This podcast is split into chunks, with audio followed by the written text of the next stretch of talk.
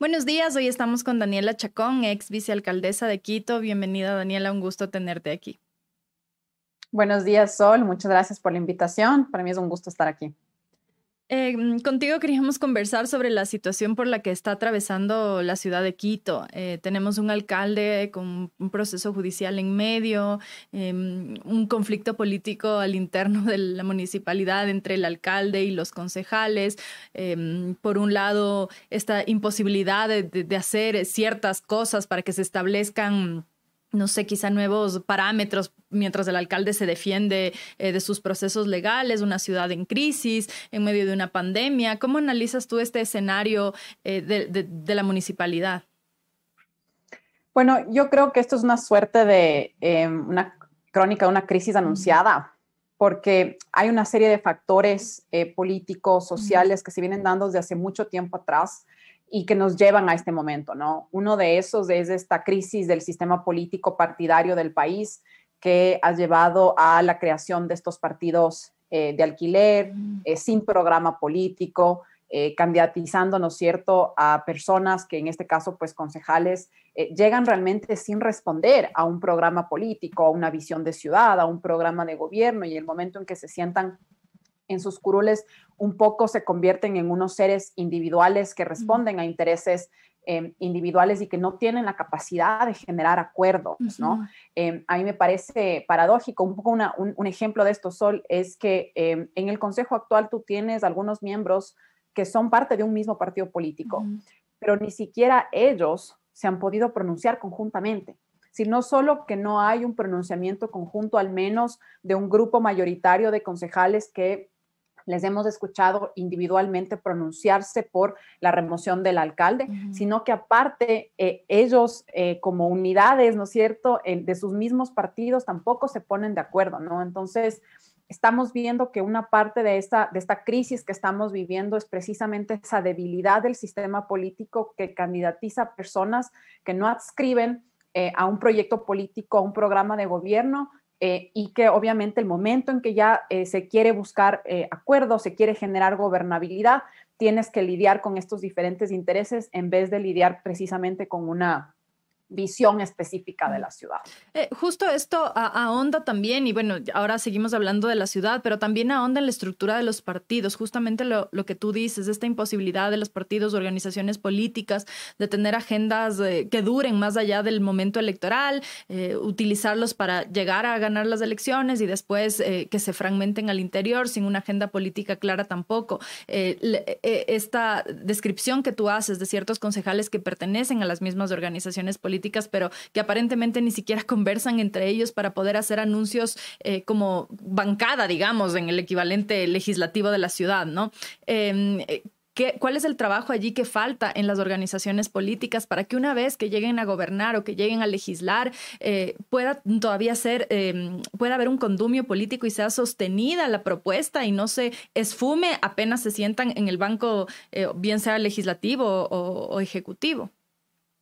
Bueno, creo que hay varias cosas, ¿no? Y esto es un poco la reforma que quedó pendiente eh, en las reformas que se dieron al Código de la Democracia eh, eh, hace, hace pues algunos años atrás, porque no se trató el tema de la fragmentación de los partidos, no se trató el tema de la capacidad de generar partidos con, con, firmas de dudosa procedencia, ¿no es cierto? No se hizo una verdadera depuración del sistema de las firmas, eso un poco se dejó ahí sobreentendido y como ya los partidos estaban inscritos, se aceptó que ahí había una, una legalidad, ¿no es cierto?, de por medio por, por la inscripción y que por tanto no había cómo hacer nada al respecto. Yo creo que esto es un error sustancial que comete el Consejo Nacional Electoral y que tiene que ser corregido para las elecciones del 2023, porque de lo contrario solo lo que va a pasar es lo mismo.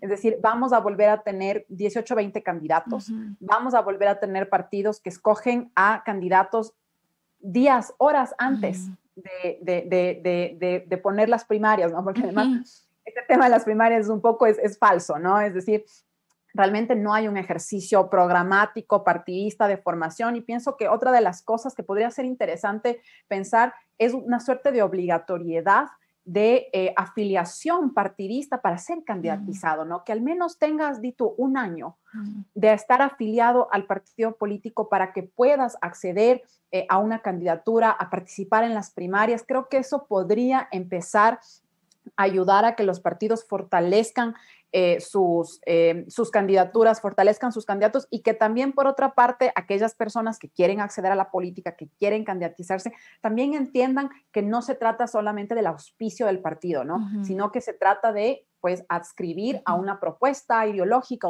y eh, programática y que por tanto eso también va a tener consecuencias eh, en función ya de los códigos de ética y de los códigos de acción que se pongan los, eh, los partidos políticos, ¿no? es una reforma compleja, eh, va a tomar tiempo hasta que se vaya sentando, pero hay que hacerla ya porque un poco siento que seguimos pateando la pelota sobre este tema. ¿Y sería reforma al COTAD, o sea, vía Asamblea Nacional o, o cuáles serían los mecanismos para estas reformas? O sea, son dos, dos reformas importantes. Eh, bueno, son varias. eh, al Código de la Democracia, ¿no? Que además tiene que hacerse un año antes eh, de, las, de las elecciones, entonces esto tiene que Ahorita casi ya. Exactamente. Em, pero es urgente, es decir, eh, porque además lo vimos también en las elecciones presidenciales. Eh, la otra es la reforma al COTAD, que balancea un poco el ejercicio del poder de fiscalización del gobierno, de, los legislativos municipales. Un poco el COTAD se crea en este contexto de la revolución ciudadana de vamos a gobernar 300 años eh, y se le otorga facultades extraordinarias al ejecutivo de los municipios que un poco desbalancean ese control que tiene que existir, ¿no? Ese balance de poder que tiene que existir en toda, en toda función pública y un poco por eso vemos, ¿no? Esas sesiones de consejo que nos frustran, que, que no pasa nada, eh, que simplemente se, se, se, se, sientan a hacer declaraciones rimbombantes. Bueno, esto viene pasando ya, esto pasaba también en el periodo pasado y es porque una parte de eso em, es los problemas del COTAD y este desbalance de poder que existe. Y de ahí creo que hay otras reformas importantes, ¿no? Es decir, por ejemplo, ya, hablando, por ejemplo, ya de todo el tema de corrupción y demás. Eh, la ley de empresas públicas eh, establece una serie de mecanismos que permiten estas contrataciones oscuras y poco transparentes, que abonan también a este sobrepoder del Ejecutivo y a esta crisis un poco anunciada que yo digo que eh, Quito un poco la estaba construyendo y que pienso que hemos llegado como eh, al, epítome, ¿no? hay, otro asunto también que mencionas y es importante, que es em, eh, el de los famosos partidos de alquiler. El, alcalde Yunda fue candidato por em, Unión Ecuatoriana, la organización política fundada por el ex fiscal Washington Pesantes, eh, sin que hubiera una militancia ni una cercanía, aparentemente, a menos de conocimiento público, no, no, se, no se sabía. Más bien, él había sido asambleísta por Alianza País cuando Alianza País estaba liderado por Rafael Correa.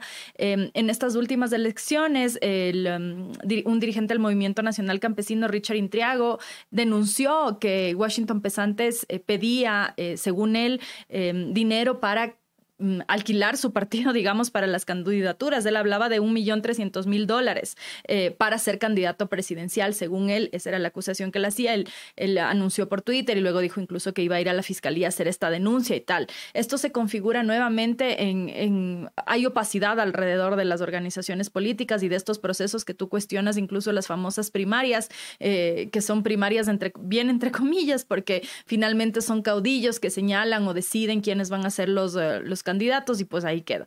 Em, esto se traduce en la debilidad eh, de, las organizaciones políticas y ya al momento de gobernar en la imposibilidad de gobernar, porque incluso tú ves a alguien que llega eh, respaldado por una organización política y diez minutos después se desafilian y pues votan en contra y se separan totalmente, incluso muchas veces de la ideología partidaria que les llevó a obtener ese curul, lo cual termina siendo incluso tramposo para su electorado, porque si estás eligiendo una persona por una bandera política, que sí, claro, eliges a la persona, pero eliges también en la organización política. Una vez que llega, dices, bueno, ¿qué pasó?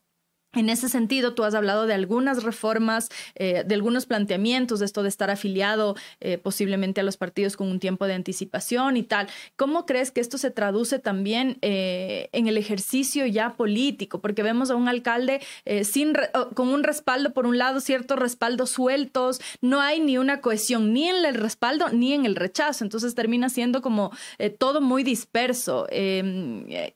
¿Hay una salida para eso desde las organizaciones políticas? Bueno, yo, yo creo, Sol, que este es el problema de fondo. O mm. sea, yo pienso que este es el problema más importante. Es decir, eh, hay un, cúmulo de problemas, sin lugar a dudas. Eh, pero esta situación de la posibilidad de candidatizarse sin seguir pues ningún proceso, sin tener que cumplir ningún requisito, eh, y no me refiero a requisitos de, educación, ni mucho menos, sino de, pasar por un proceso. Un recorrido político. De un partido, e, exactamente, em, que además eh, implique necesariamente el conocimiento por parte de la ciudadanía de cuál es la propuesta de ese partido. Es decir, una de las cosas que eh, yo considero también se debe hacer a nivel local es la obligatoriedad de los debates. Es decir, en, el, en, la, en, las elecciones pasadas nunca nos enteramos cuál era la propuesta de gobierno del, del alcalde Yunda. Eh, y la ciudadanía tampoco la exigía Sol. Entonces también ahí hay, hay, una doble responsabilidad. Está por un lado estas reformas que pasan por el tema este que yo decía de la pertenencia al partido, del tema del debate. Yo pienso que para las ciudades grandes eh, en Ecuador, sobre los dos millones de personas, debería existir una segunda vuelta. Eh, para los ejecutivos locales, pienso que esto es fundamental, al menos para promover una, una mayor gobernabilidad en este contexto. Eh, y claro, eh, luego eh, pienso que es importante también unas reformas a la interna de los municipios para procesar estas crisis políticas. Es decir, porque las instituciones, estas crisis van a existir, más aún en, democracias frágiles como la nuestra, ¿no? Em, y sí, em, no quiero caer en el argumento legalista porque también somos súper legalistas en Ecuador y creemos que todo está en la reforma de la ley y cuando reformamos la ley todo se va a resolver mágicamente. Eh, pero sin lugar a dudas, la, norma da herramientas, ¿no? Y, pienso que este, el famoso Estatuto Autonómico de Quito, ¿no es cierto? Que queremos ah, eh, aprobar desde hace más de 10 años. Pero que tiene que ser propuesto también por el alcalde, ¿no? Que tiene que ser propuesto por el alcalde, eh, debatido por el consejo y luego debatido por la ciudad. Es una suerte de constitución, carta política de Quito, que, por ejemplo, te puede establecer herramientas para procesar este, estos conflictos de gobernabilidad, ¿no? Eh, entonces, sí nos hacen falta eh, estas, estas herramientas institucionales para procesar conflictos. A la par nos hace falta em, una responsabilidad que va de la mano de las reformas, pero también por parte de los partidos y de quienes se candidatizan, ¿no? Yo pienso que los partidos ahí también tienen una responsabilidad, Sol, porque ellos también son los que están buscando a última hora eh, los candidatos a quienes van a poner eh, en sus listas y no hacen pues este recorrido, no hacen este proceso. Eh, y yo pienso que de hacer el proceso, van a ser, o sea, van a tener una recompensa, tal vez no inmediatamente pero eh, yo creo que la ciudadanía, al menos yo siento que la ciudadanía un poco está despertando, ¿no? Hacia eh, esta, como esta fragmentación política y esta poca sustancia eh, de quienes se candidatizan a, cualquier, a cualquier dignidad incide precisamente en esta muy baja legitimidad que tiene la Asamblea Nacional, que tiene el Consejo Metropolitano y que además imposibilita la solución em, permanente de la crisis, Sol, porque ¿qué va a pasar? Digamos que se resuelve la crisis eh, actual en este momento con la salida del alcalde. La situación no va a cambiar, eh, porque quien suba, en este caso el vicealcalde, goza tal vez de menor legitimidad, inclusive eh, que el propio alcalde, y ese consejo metropolitano en sí también tiene baja legitimidad. Entonces, sí hay que pensar un poco en estas, en estas resoluciones inmediatas de la crisis porque es absolutamente necesario, pero también hay que tener en cuenta que una, un procesamiento más democrático, eh, de, este tipo de conflictos necesariamente requiere de algunas reformas eh, de, los, de la responsabilidad de los partidos y, por supuesto, de la responsabilidad nuestra como votantes. Eh, la pregunta evidente es, en este contexto en el que el alcalde está procesado, los chats de, su hijo han hecho aún más honda la crisis, quizá, porque al inicio le hablaba de una persecución política, que quizá el argumento se le termina cayendo el momento en el que empiezas a ver esos chats, un consejo incapaz de instalarse y porque pues, sin, la decisión del alcalde simplemente no puede instalarse. Eh, eh, en ese en ese marco, ¿cuál es la salida? tú, habías hablado en algún momento, te escuché de la, de la vía legal, por supuesto, donde se va a ventilar el proceso judicial y eso le corresponde a la justicia, pero políticamente hay una salida para el alcalde que ha dicho además que no va a renunciar. ¿Cuáles son las opciones?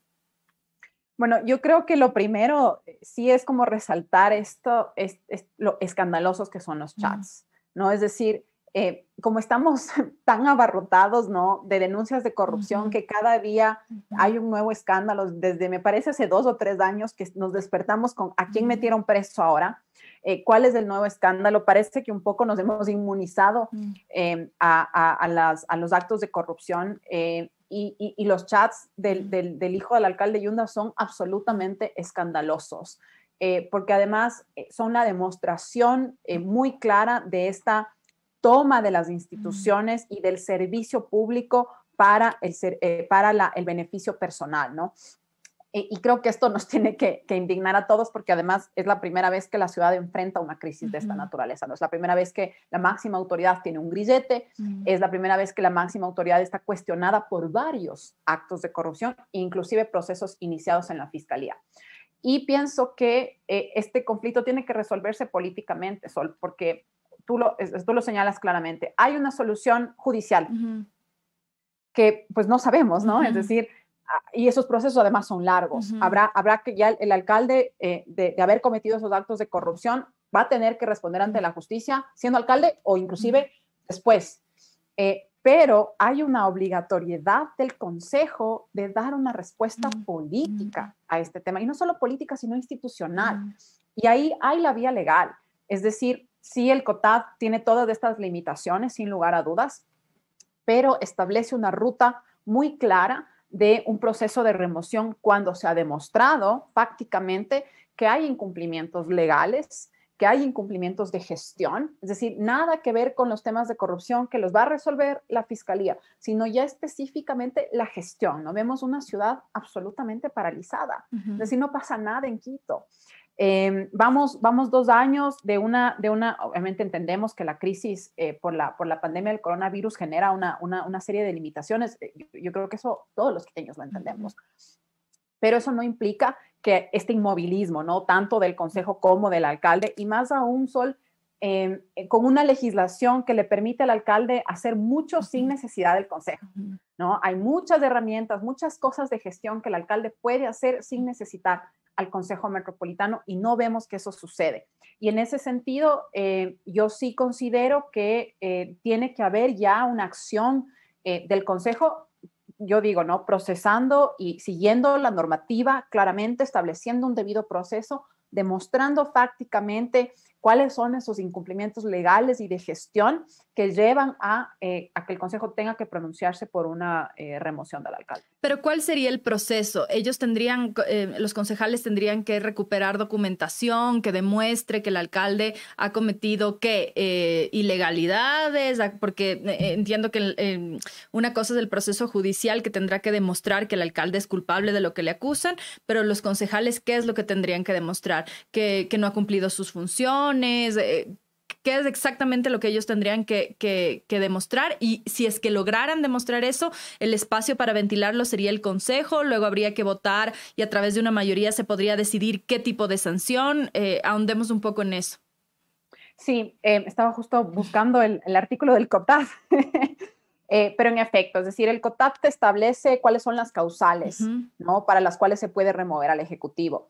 Em, y ahí pues hay, una serie de causales que dependen eh, exclusivamente de un pronunciamiento de la Fiscalía eh, o de un pronunciamiento de la Contraloría. Pero también hay unas causales que están más orientadas a este control político, ¿no? A este control político e institucional, que es realmente lo que el Consejo puede hacer. Es decir, sí está claro que el Consejo pues no puede decir que por las sospechas de los actos de corrupción ya claramente el alcalde es corrupto y que por tanto hay que removerlo, porque si es que eso sucede, el Tribunal Contencioso Electoral, que es el que tiene que hacer el control eh, de la legalidad y de la legitimidad de la, de la, decisión del Consejo, va a decir, no me has probado, eh, no hay una sentencia ejecutoriada, eh, estas son puras conjeturas, restituyo al alcalde de sus funciones, como ya ha pasado además en otros legislativos, en otros ejecutivos, perdón. Em, entonces, pero em, em, el, el, COTAD sí establece esta, este control de legalidad, ¿no? Entonces, el COTAD lo que te dice es, eh, en caso de que existan incumplimientos, a la normativa, ya sea del COTAD, ya sea de las ordenanzas que están eh, aprobadas, y también cuando em, la, un poco el, momento o la situación de la, del alcalde genere eh, una crisis de gobernabilidad. Es decir, estas no son las palabras exactas que usa el COTAD, pero sí te habla de que los concejales pueden, eh, em, analizando y estudiando los incumplimientos legales del COTAD, de las ordenanzas, y analizando también cómo la situación específica del alcalde incide para una paralización de la gestión, para una inmovilidad y la falta de toma de decisiones, sí se pueden convertir estos en elementos de juicio eh, para eh, avanzar en un proceso de remoción. Lo que sí tiene que quedar muy claro, Sol, es que tiene que estar probado. Es decir, los concejales tienen que armar un, tienen que armar un expediente de remoción. Hay que, hacer, hay que hacer la tarea, hay que hacer la investigación, hay que recopilar la documentación, hay que identificar claramente cómo se han dado esos incumplimientos y cómo esos incumplimientos inciden para que exista una inmovilidad en la gestión, eh, para que exista una falta de gobernabilidad y de gestión. Y ahí es donde el Consejo Em, tiene un, em, un, espacio, ¿no es cierto?, para, eh, para decidir que sin lugar a dudas va a ser eh, evaluado por el Tribunal Contencioso Electoral, pero la norma, pienso yo, que es lo suficientemente, que abarca lo suficiente como para eh, permitir que, habiendo una voluntad política del Consejo, se pueda avanzar en esa línea. Eh, veo igual que se necesita dos terceras partes de los votos para, para removerlo en caso de que hubiera las causales necesarias. Em, esto quizás nos plantea ante un escenario eh, de duda, porque si es que existe la posibilidad de que los propios, o de más dudas, de que los propios concejales em, hagan los deberes, como tú dices, y encuentren o busquen eh, o enmarquen en, legalidad lo que ha venido ocurriendo, eh, los incumplimientos que pudiera haber habido en su momento eh, y que lo presenten ante el Consejo. Eso quiere decir simplemente que no hay una voluntad política por parte de los concejales para juntarse y más bien termina siendo como una especie de show de cara a los medios de comunicación, porque salen, hacen un escándalo, el, alcalde es esto, aquello, no sé qué, no sirve, no sé qué, tiene que renunciar, pero entonces al momento de hacerlo serio, es decir, de procesarlo eh, en el debido ámbito en el que se debe procesar, que juntar la documentación necesaria, plantearlo ante el Consejo, no lo están haciendo. ¿Qué demuestra eso? O no hay una mayoría suficiente, no hay un interés suficiente, eh, más es un interés de, desgastar la imagen del alcalde por otro lado. ¿Cómo ves tú esto? Yo creo que es una combinación de cosas, ¿no? En primer lugar, sí, se requieren pues las dos terceras partes, 14 em, de los 21 votos que, tiene, eh, que existen en el Consejo Metropolitano. Em, y esto, eh, yo, yo, creo que hay algunos factores. El uno es en efecto, esta, mm, como esta fragmentación política, ¿no es cierto?, que hace que cada uno responda a quien sabe qué responde y que impide que se pueda generar eh, una mayoría. Claramente no hay una voluntad política, es decir, cuando hay voluntad política, las cosas y los procesos avanzan. Puede ser que se demoren, puede ser que tomen tiempo, pero se ve una voluntad de avanzar. Y por ejemplo, en la última sesión, esta que fue en el, en el Museo del Agua, eh, no vimos a ningún concejal hacer una declaración concreta que diga estamos iniciando un proceso de investigación y de armar un expediente para avanzar con la remoción de acuerdo al, artículo tal, eh, literal tal del COTA. Sí, porque ese hubiese sido un anuncio político relevante, Sol. Más allá de, decir, alcalde, por favor, por decencia renuncie, sino que vamos a utilizar las herramientas legales para avanzar en un proceso de remoción. Eh, no hay la voluntad política, eh, al parecer no hay mayoría para hacerlo. Eh, pienso yo que el Consejo un poco está queriendo tomar la vía fácil, por así decirlo, en términos de esperar a la justicia. Que les den decidiendo por otro lado y un poco lavarse las manos y decir, no sé, no fui yo, fue la justicia. Exactamente, porque eh, hay un miedo, por supuesto, a, eh, una, pues, a un rechazo popular, a un rechazo de la ciudadanía por una decisión de esa naturaleza. Yo pienso que con el paso del tiempo y la profundización de esta crisis va a haber más presión ciudadana y presión social para que se resuelva la crisis. Eh, yo sí creo que, un poco tú lo mencionabas antes, yo sí creo que al alcalde se le está agotando el manejo político de la crisis. Eh, yo creo que a él ya no le alcanza el argumento de esto es persecución política, eh, ya sea por mi origen humilde o porque no pertenezco a tal o cual partido o lo que fuere.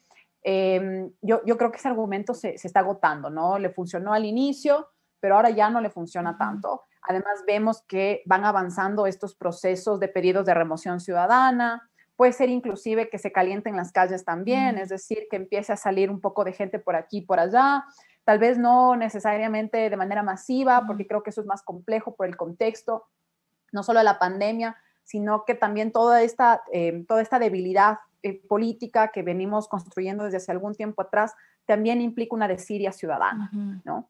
también implica que se han reducido al máximo posible los espacios de incidencia ciudadana, un poco que la gente también está cansada y dice, no, yo no me quiero meter en esas cosas, ya, ya que resuelvan entre ellos. Entonces yo no creo que vaya a darse como una gran explosión de, demanda ciudadana o popular por una remoción pero sí creo que vamos a ver cada vez con más frecuencia colectivos ciudadanos eh, pronunciándose, ejerciendo eh, esta presión y pues eh, estos pedidos de remoción que están empezando a llegar también pues de diferentes colectivos que también le van a obligar al Consejo a pronunciarse, ya sea demostrando que al no avanzar pues sigue existiendo la carencia de una mayoría para realmente tomar una decisión o pues de, configurarse un nuevo escenario o de cambiar las cosas de cara a lo que suceda con la justicia probablemente el 26 de abril, podamos ver también que ya el Consejo avance en un pronunciamiento político institucional. Eh, el 26 de, abril es la, mm, la audiencia de llamamiento a juicio, ¿no? De preparatoria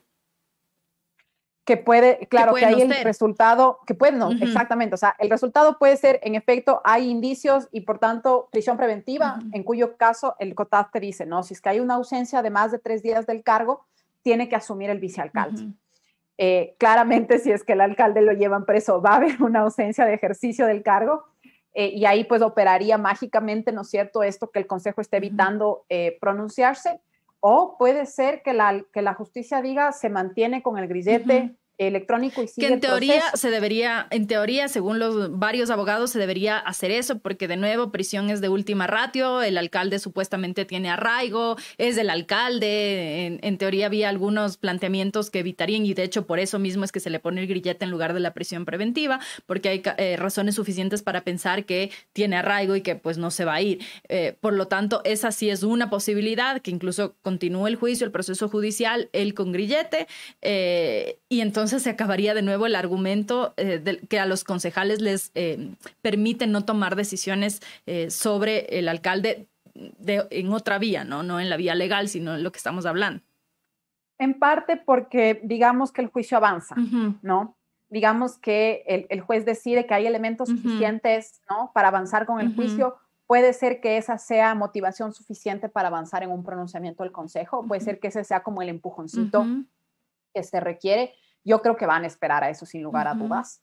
Eh, de no ser el caso, em, yo, yo, yo creo que, o sea, que va a llegar el momento, Sol, en que la crisis, eh, o sea, va a llegar a mayor nivel de profundidad, más allá de, tal vez no nos imaginamos que pueda ser así, pero yo creo que puede ser, eh, que, que, se va a ver ya forzado el Consejo a pronunciarse y yo imagino que en estos días, en estas semanas, pues están hablando entre ellos, ¿no?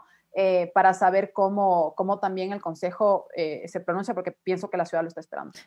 ¿Cómo, ¿En qué escenario deja eso la ciudad? Porque además hay urgencias eh, que, se deben resolver con inmediatez. Estamos en contexto de pandemia. Uno de los cuestionamientos ha sido la imposibilidad de las autoridades de ampliar los espacios hospitalarios, las camas. No hay camas UCI para, para la gente que está requiriendo, no solamente por COVID, sino por accidentes de tránsito, eh, un ataque al corazón, etcétera. O sea, la gente ahorita se puede morir en, eh, si es que está necesitando una UCI porque no hay a dónde ir. Mientras tanto, tenemos un alcalde que está ocupado en resolver eh, sus procesos legales. Eh, hay esta pelea incluso entre el vicealcalde, que inicialmente lo respaldó, luego dejó de respaldarlo.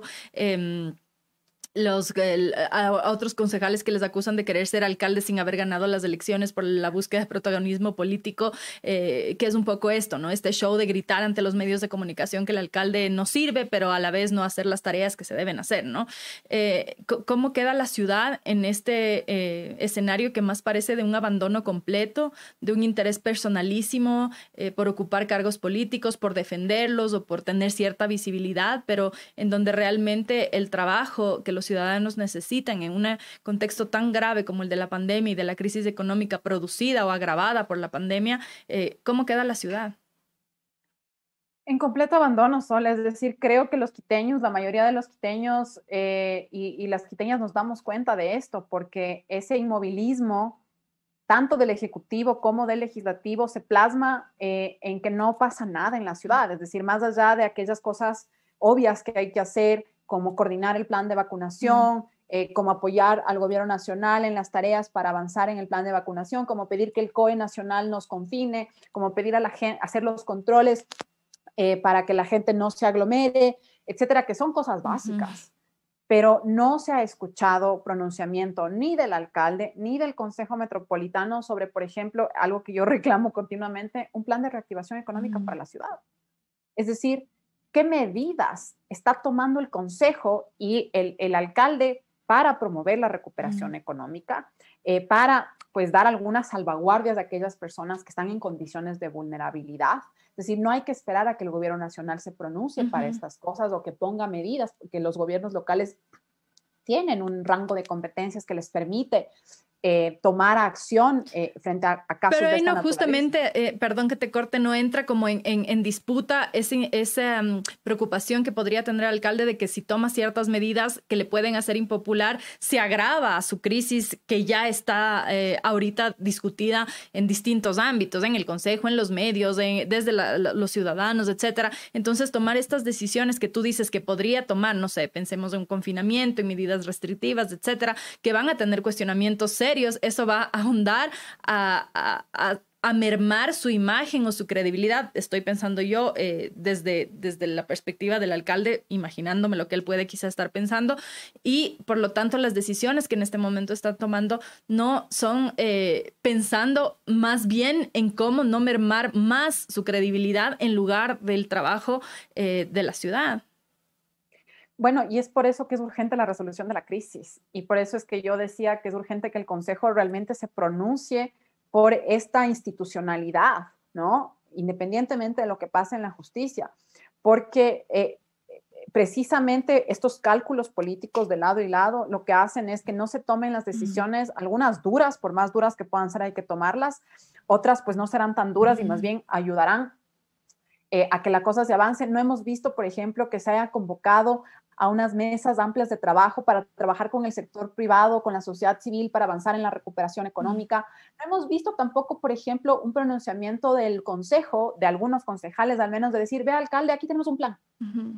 Aquí está, aquí está armado el plan, hay que hacer la reforma a estas ordenanzas, hay que tomar estas resoluciones. Nosotros estamos preocupados por lo que pasa en la ciudad y nosotros, pues, al menos una, una rueda de prensa conjunta, ¿no es cierto?, diciendo, esta es la ruta que debe seguir la ciudad. Entonces vemos claramente, eh, Sol, yo coincido en que ahorita estamos un poco eh, dejados del cálculo político de lado y lado, eh, mientras la ciudad está a la deriva, es decir, se están haciendo las cosas básicas que de todas maneras funcionan como sin alcalde, ¿no? La, la, institucionalidad del municipio, en ese sentido, pues es lo suficientemente sólida como para recoger la basura, como para cortar el, el, césped de los parques, eh, como para inclusive pavimentar las calles eh, y, otras, y, otras, y otras medidas, pero no para encargarse de la gestión de la ciudad en una crisis, ¿no? Em, y, por eso es que yo decía que eh, esta salida o este empuje social y ciudadano em, es inminente, ¿no? Porque eh, este inmovilismo eh, cansa y, yo, pienso que la gente está de alguna manera va, a empezar a exigir con más. Pero ¿no crees que si tanto estaría la gente exigiendo esto, habría ya un proceso de revocatoria serio? ¿Sabes cuál es el problema de los procesos de revocatoria? Que también se hacen con cálculo político. Me refiero a los ciudadanos, porque finalmente todo el mundo está diciendo la gente está cansada del alcalde porque le acusan de corrupción, etcétera. Bueno, si tan cansada está la gente, entonces debería haber un proceso de revocatoria, que es de hecho una de las herramientas más democráticas eh, para que salga por la vía, eh, digamos, eh, más legítima posible, porque lo otro puede ser solo presión o mediática o, política, que no necesariamente responde a una visión de la ciudadanía más en general o más de a pie si quieres. Entonces, ahí haciendo de abogado del diablo, mi pregunta pregunta es, capaz que tampoco están tan descontentos porque si no, alguien tendría que ocurrírsele eh, empezar este proceso de revocatoria. Yo creo que eso no sucede por, por tres motivos, creería yo. El primero es porque en efecto hay un apoyo popular, es decir, qué tan grande es ese apoyo popular no lo tenemos claro, pero sin lugar a dudas todavía existe y eso obviamente le brinda ese sostén que el alcalde todavía tiene, que permite que no haya pues una indignación, ¿no es cierto?, absoluta frente a todo lo que está eh, sucediendo. Creo que la otra cosa es esto que yo mencionaba antes de la desidia ciudadana, ¿no? los bajos niveles de participación, eh, la desidia, este hecho de, de, también dedicarnos a lo nuestro, de no querer involucrarnos, em, esto, o sea, se viene viendo cómo va bajando los niveles de participación en la, eh, la, iniciativa Quito Como Vamos, que yo coordino. Nosotros hicimos una encuesta ciudadana y el año pasado y encontramos que la, únicamente el 13% de los encuestados manifestaron estar involucrados en alguna organización social, mm. en alguna organización de activismo, en alguna organización de incidencia, el 13% nada. Y de ese 13%, únicamente el 40% tenía algún involucramiento con el municipio. Mm. Entonces, pienso que ese es otro factor. Y creo que el tercer factor es la ausencia de liderazgos sociales. Mm. Es decir, un proceso de revocatoria que tenga legitimidad ciudadana requiere de unas vocerías ciudadanas con legitimidad también. Mm. Que no se vean que están también en el cálculo político. Por ejemplo, que no se vean que han sido ex candidatos, tal vez, ¿no es cierto? Que tal vez tienen un interés en ese sentido la ciudadanía sospecha de que esos procesos de remoción más bien sean políticos y para qué yo voy a sustentar una cosa de esa naturaleza. Y eso obviamente eh, da cuenta de, esta crisis más profunda que tiene la ciudad, ¿no? De, esta falta de, creación de liderazgos ciudadanos eh, que también tiene que ser procesada y resuelta eh, de cara a lo que venga en el 2023 y el futuro de la ciudad. Claro, muchísimas, muchísimas gracias, Daniela. Un gusto haber conversado contigo ahora. te agradezco por haber estado aquí. Muchas gracias, Sol, por la invitación y un saludo a todos quienes nos vieron. Muchísimas gracias. Esta fue la entrevista con Daniela Chacón, ex vicealcaldesa de Quito. Nos encontramos mañana nuevamente a las ocho y media de la mañana por gk.city y nuestras redes sociales. Buenos días.